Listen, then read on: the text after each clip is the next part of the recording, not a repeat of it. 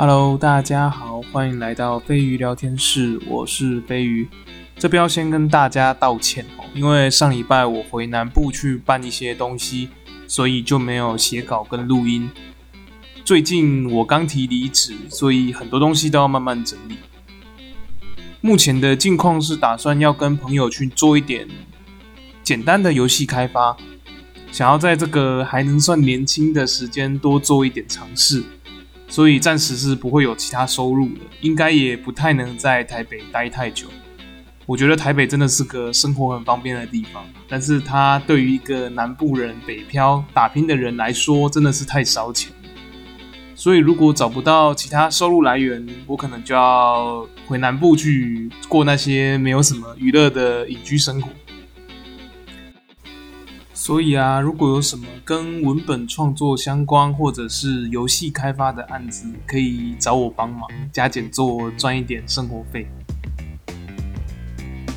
好啦，近况报告完了，那就让我们进入今天的主题吧。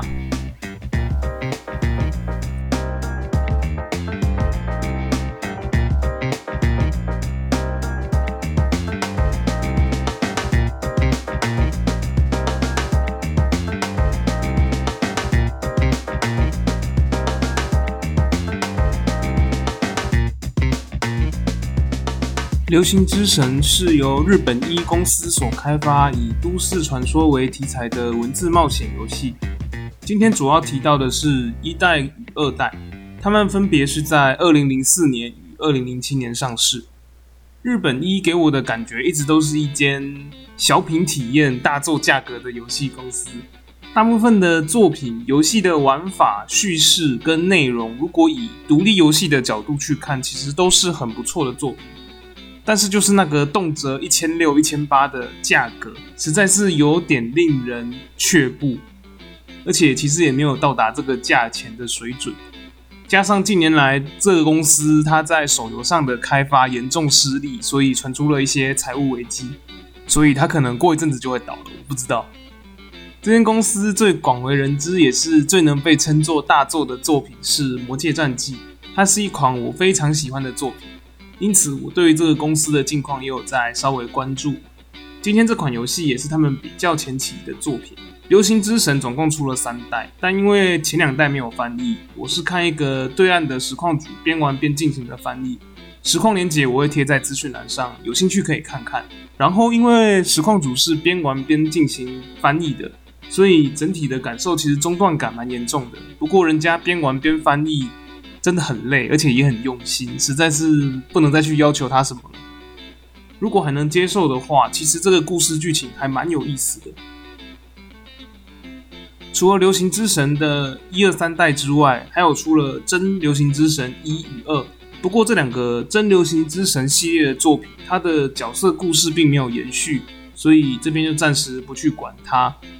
只拿《流行之神》一跟二的来进行讨论，因为实况组其实也只有玩了一跟二，而且中间有些缺漏或者是没有进行的支线外传这些，我也都暂时不提。《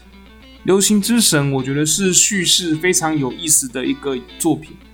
从一开始他就马上用破题的方式告诉玩家，我从朋友的朋友那里听来了巴拉巴拉巴拉巴拉巴拉，来点出整个故事的核心概念。也就是游戏的名称《流行之神》。流行之神不是什么引领流行的神旨，而是因为舆论流言渐渐演变出来的都市传说，或者是神旨。以台湾来说的话，就会是类似魔神仔啊、红衣小女孩啊、人面鱼啊、什么黄衣小飞侠之类的。之前因为还愿这款游戏而开始流行的慈姑观音，其实也是这种类型的都市传说。而在游戏当中，玩家扮演着身为日本警视厅刑警的主角风海纯也，追查着各种灵异都市传说相关的事件。在一代当中，主要的配角有编撰室的负责人犬童男子，他是个每天都在睡觉、赌马、不务正业的人；还有协助主角办案的小木宗一郎。而在二代，则是增加了一个专修犯罪心理学的唯物主义者贺茂全歌维。故事就围绕在这几个角色之间展开。在谈到故事叙述之前呢，我想要先来聊一下游戏这个载体。每个载体对于剧本的要求其实都有点不一样，他们彼此之间是有点相似，却有很多不同的情况以及问题。个人觉得，游戏这个载体最需要考虑的是代入感，那是一种在游戏机制外能让玩家更沉浸在游戏当中的一个东西。而在这种剧本非常吃重的文字冒险游戏中，可以说是非常关键的一环。它关乎了如何呈现这个剧本，如何让玩家可以沉浸在剧情当中，不让这种单调的游戏类型显得无聊烦闷。这一点我觉得是《流行之神》做的最好的地方。其实它的剧本本质并没有很优秀。甚至可以说跟逆转判决差上十万八千里，只能算是个中规中矩的作品。角色以现今的角度来看也不够立体，但是他不管在音乐或者是搜查过程中穿插灵异事件的时间点与营造方式都做得很棒，一步一步将关于诅咒与编撰式的成立有关的故事主线呈现出来。我认为这个呈现方式非常非常的吸引人，会让人家想要买下一代，完整的了解这个故事。这边做的比我前几集所提到的《Sweet Home》棒很多，至少会很吸引我去看后面的剧情。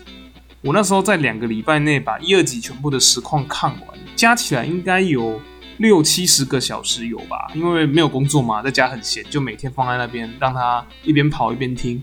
我从小就很喜欢这种都市传说啊、世界不可解之谜啊、外星人啊、悬案啊这种类型的故事，所以比起逆转裁判，我比较喜欢《流行之神》的题材跟整体的感觉。但是这种题材的缺点也是很显而易见，就是要写出像逆转裁判这种高潮迭起、反转不断又不违背任何逻辑的故事是非常困难的。《流行之神》能做到的也只有逻辑上说得通，省略了很多细节。推理也只是看你有没有选对选项，得到正确的讯息而已。这些其实让《流行之神》变得更像一个互动的电子书，而不是一款推理游戏。而这点也是《流行之神》在游戏性上的致命缺点。你可能会因为对话选择错误，没有知道真实的情况，而无法解开谜团。而那些选择真实的选项，其实没有太多逻辑可言。也就是说，在没有看攻略的情况，其实你有很高的几率会进入 bad ending。就算猜对了，或者经过几次尝试去试出了正确的解答，也会觉得一脸懵逼，没有办法把剧情有效的关联。这在游戏的体验上其实还蛮差的。但是这两款游戏都是两千年出头的游戏，其实它是有点年代的作品，在那个时空背景，其实也许这样子是 OK 的。很多东西不能以现在的角度去看，因为游戏经过了十几年的打磨，其实样子已经跟两千年左右的游戏完全不一样，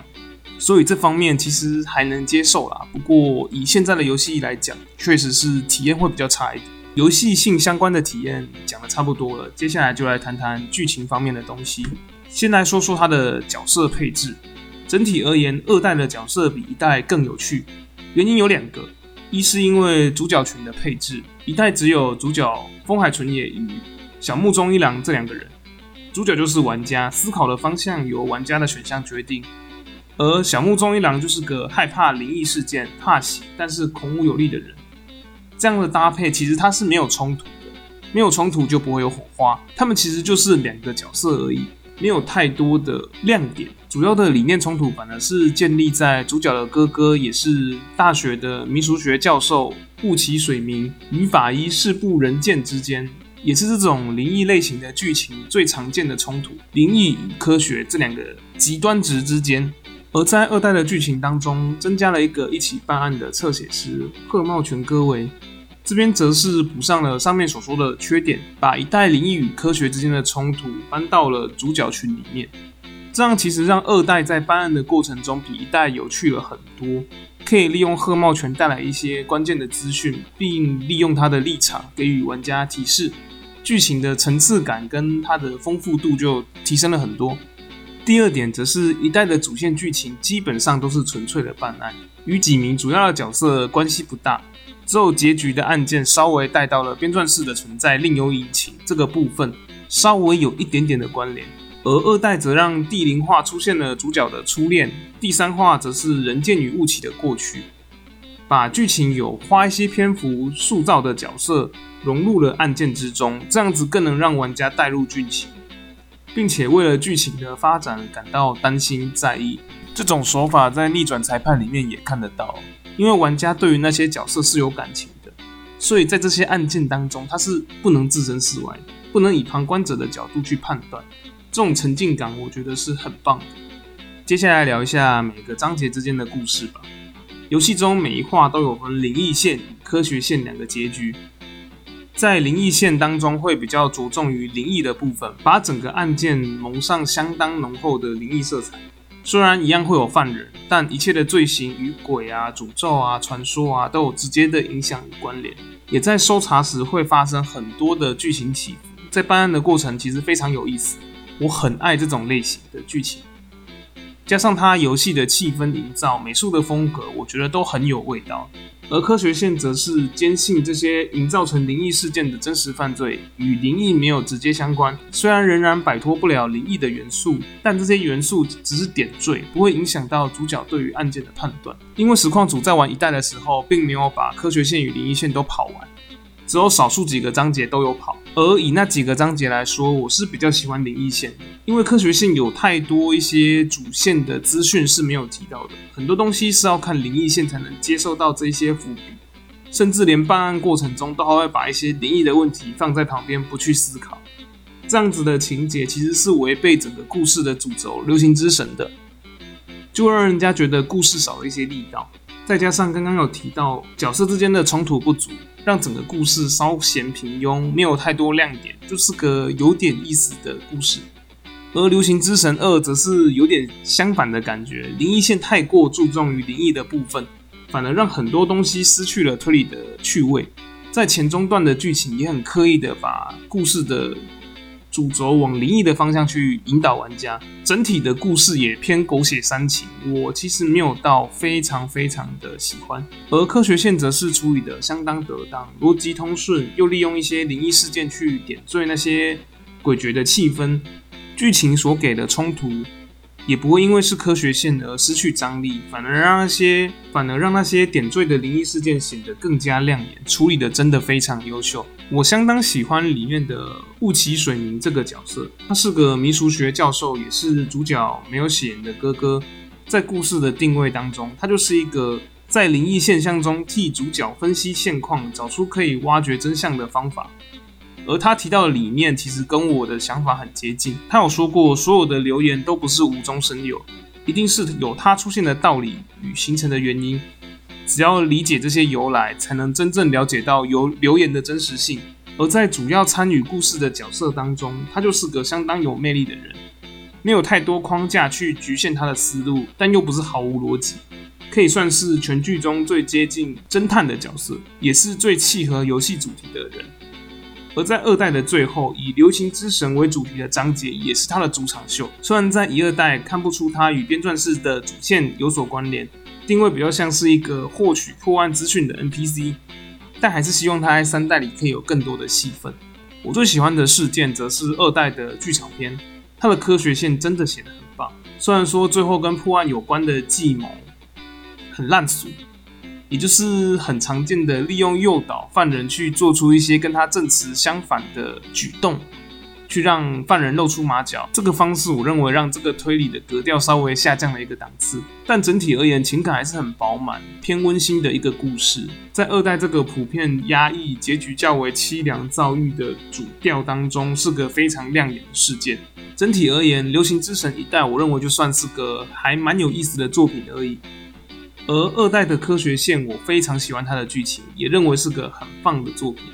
只可惜它灵异线并没有跟上科学线的水准，显得整部作品的剧情有点参差不齐。整体还是很喜欢的，只是就觉得它没有那么的好。跟之前一样，如果满分是一百分，六十分是看了不会让我后悔的剧情来说的话，《流星之神》的一代，因为题材的加成，我可以给到七十分。而《流行之神二》的灵异线大概可以给到七十五左右，科学线我会给到八十五，因为我真的还蛮喜欢它科学线的调性。关于《流行之神》的讨论大概就到这边。下礼拜想要聊的作品是一一部我很喜欢的国片，它叫做《大佛普拉斯》。